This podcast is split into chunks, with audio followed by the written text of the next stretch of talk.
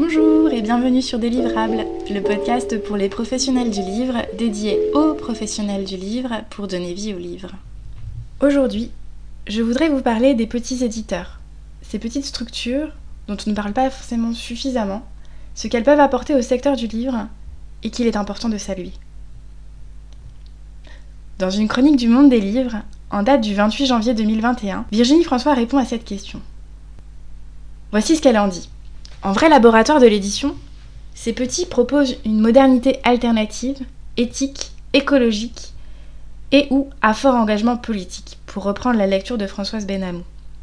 Étonnamment variés, ils intéressent les plus grands éditeurs par la travail de niche, d'innovation éditoriale ou graphique, pour reprendre le propos de Manuel Carcassonne, directeur des éditions Stock. Et ils se donnent du temps. Essentiellement manœuvrés par des passionnés, ils inspirent un secteur souvent contraint de rationaliser les coûts pour avancer. Quand j'ai annoncé la création de Délivrables, fin 2020, j'ai insisté sur le pouvoir des défis. Le pouvoir des défis, voilà ce qu'on peut apprendre d'un petit éditeur. L'univers des possibles est infini. Créer, quand on n'existe pas, ou qu'on est encore petit, c'est prendre un risque celui de ne pas exister ou de rester tout petit. Mais dans le pire des cas, ce sera un four et il faudra recommencer, éventuellement prendre une nouvelle direction. L'énergie et le dépassement des pensées non limitantes sont la clé. Certains parleront de naïveté. En effet, croire que tout est possible doit témoigner d'un optimisme parfois un peu naïf. Surtout dans un secteur aussi concentré, où des acteurs puissants et brillants détiennent la plupart des maisons d'édition. Mais quel mal! Si l'on sait au départ qu'il va falloir de l'énergie, quel mal y a-t-il à croire aux infinies possibilités? Quel mal y a-t-il si l'on a en tête d'emblée qu'au début, parfois ça marchera, mais parfois non, qu'on pourra avoir de belles surprises, mais souvent non. Lancer un événement à 500 personnes en 3 mois, sans l'avoir jamais organisé, c'est une jolie prouesse. Et pourtant, j'ai participé à cette belle aventure avec un petit éditeur et avec un moins petit. Et je peux vous dire que les invités n'avaient absolument rien à voir dans les deux événements. Pour autant, je ne dirais pas que le plus petit s'en est moins bien sorti. Les deux événements n'avaient de toute façon rien en commun. D'un côté, on célébrait, de l'autre, on informait. S'orienter vers cet optimisme, teinté parfois de naïveté, c'est accepter que tout est possible.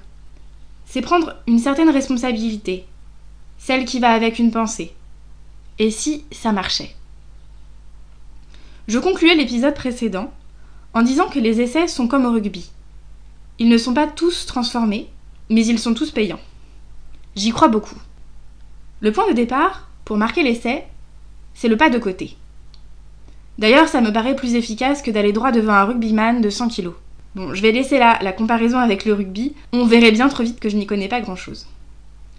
Dans toutes les structures que j'ai vues se créer ces dernières années dans l'édition, j'ai trouvé plusieurs points communs qu'on parle de pédagogie efficace avec la librairie des écoles, de romans sur le féminin avec Charleston, ou de nature writing avec Gallmeister, pour ne citer que ces trois exemples. Les points communs sont l'intuition, l'idée, un travail de persévérance et une vision forte de ce qui pourrait être proposé au lecteur. Le lecteur. On en revient toujours à lui. Je parle aussi depuis le début dans Délivrable, ce podcast dédié aux professionnels du livre, J'y parle aussi du rapport au temps structurant dans le secteur du livre avec deux temps. La production et la commercialisation. Donc ce pas de côté, il passe par ces deux temps, par ces deux aspects. Je pense que les petits, qui ont réussi, qui ont réussi à se faire une place ces dernières années, ils ont réussi une prouesse. Imposer leur propre espace-temps en faisant un pas de côté. Pour certains, ça passe par une production limitée, je suis admirative de voir que Gallmeister a réussi à se faire une place, un nom, dans les librairies, avec une identité visuelle forte, une communication minutieuse pour l'ensemble de son catalogue, tout en ne courant pas après les nouveautés, et en continuant de mener un travail minutieux sur chacun de ses titres, avec une identité des collections très forte. J'imagine que ça doit être très tentant de produire plus, plus vite. Je suis aussi très admirative du travail de la community manager qui ne laisse rien au hasard. qu'on parle de My Absolute Darling, Betty ou de romans plus confidentiels. Pour d'autres maisons, faire ce pas de côté, ça passe par une commercialisation différente, qu'on assimile souvent au tout petit d'ailleurs. Ozu, par exemple, gère sa propre diffusion, depuis le début, avec le succès qu'on lui connaît. Comme me l'indiquait la semaine dernière Céline Beck, ancienne responsable commerciale chez eux, qui a pris l'initiative d'échanger avec moi la semaine dernière, sans même me connaître, simplement parce que nous partageons la conviction que la coopération des acteurs du livre est essentielle. Une idée claire. Un mot suffit à les définir, non? Essayons. À quoi pensez-vous? À quelle maison pensez-vous si je vous dis loup? Si je vous dis féminin? Si je vous dis grandir? Si je vous dis blanche? Si je vous dis efficace? Si je vous dis nature writing? J'ai volontairement mélangé petits et grands éditeurs, histoire de montrer que clarté et identité ne sont pas une histoire de taille.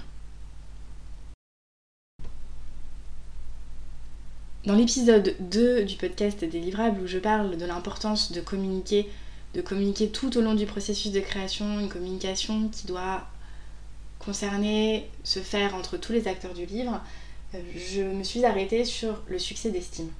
Ce succès d'ouvrage qui ne rencontre pas forcément un grand public, mais qui peut apporter une légitimité, une visibilité à l'éditeur. Je crois que quand on est un petit éditeur, le succès d'estime est très important. Il consiste à poser chaque brique en n'attendant pas forcément un succès immédiat, mais en comprenant ce qui fonctionne ou pas sur un marché pour un public. Il faut donc accepter que ce ne sera pas parfait, parce que quand on est seul dans une maison, 3, 5 ou 10, il manque, il manque certainement un peu d'expertise métier. Mais le décloisonnement, ou le côté couteau suisse, pour reprendre un mot d'Almi Chafi, la première chargée de promotion de la librairie des écoles, ça aide à construire, ça renforce la maison à force d'essais répétés. Pour revenir un moment sur le côté couteau suisse que j'évoquais il y a quelques instants, quand on travaille dans une petite structure, le directeur est aussi un peu directeur commercial, le responsable éditorial est aussi un peu éditeur. Chacun se répartit parfois des missions confiées dans des plus gros groupes aux fonctions support et tous ces postes un peu décloisonnés créent des synergies plus rapides que dans des groupes plus gros, avec des procédures plus lourdes et plus fixes. La communication est donc plus fluide, car les échanges sont plus informels, et il y a moins de personnes autour d'une table. Le circuit entre décider et faire est beaucoup plus court. Tout le monde peut s'exprimer en temps réel. C'est ainsi que pendant le confinement, devant l'afflux de mails clients gérés habituellement par une seule personne au service client, nous avons décidé en moins de 24 heures de nous concentrer sur le service client à 3 pour proposer des solutions logistiques concrètes et assurer la continuité pédagogique. Continuité d'ailleurs que tous les éditeurs scolaires ont assurée. La force du petit éditeur, c'est donc d'abord d'accepter le pouvoir de création, le défi de l'outsider, et ensuite d'accélérer le processus de décision mécaniquement avec moins d'acteurs et aussi des ajustements plus rapides. Le succès d'estime est donc, comme je le disais, moins embêtant. C'est grâce à lui, grâce à ce genre de succès, que l'éditeur peut se développer, par la proximité et la confiance construite pierre après pierre. Comme dans une maison, avant de penser à la déco, il faut des fonctions solides, des fondations solides, pardon, des auteurs, des ouvrages, une équipe de production, une équipe relais pour commercialiser. Pour finir, et pour qu'on ne me reproche pas, ce serait compréhensible de verser dans la démagogie, j'aimerais évoquer ce qui pour moi relève du plus grand défi du petit éditeur. Transformer l'essai. Je pense que la plus grande difficulté d'un éditeur, petit, vient quand il grossit, quand il doit préparer l'avenir et limiter le risque à court terme.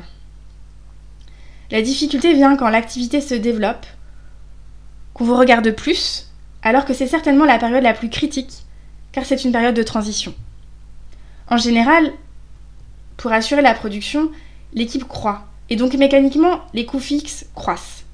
Pour autant, la production ne croît pas de manière exponentielle.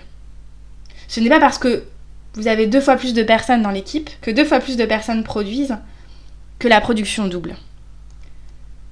Le moment est critique car la taille devient critique.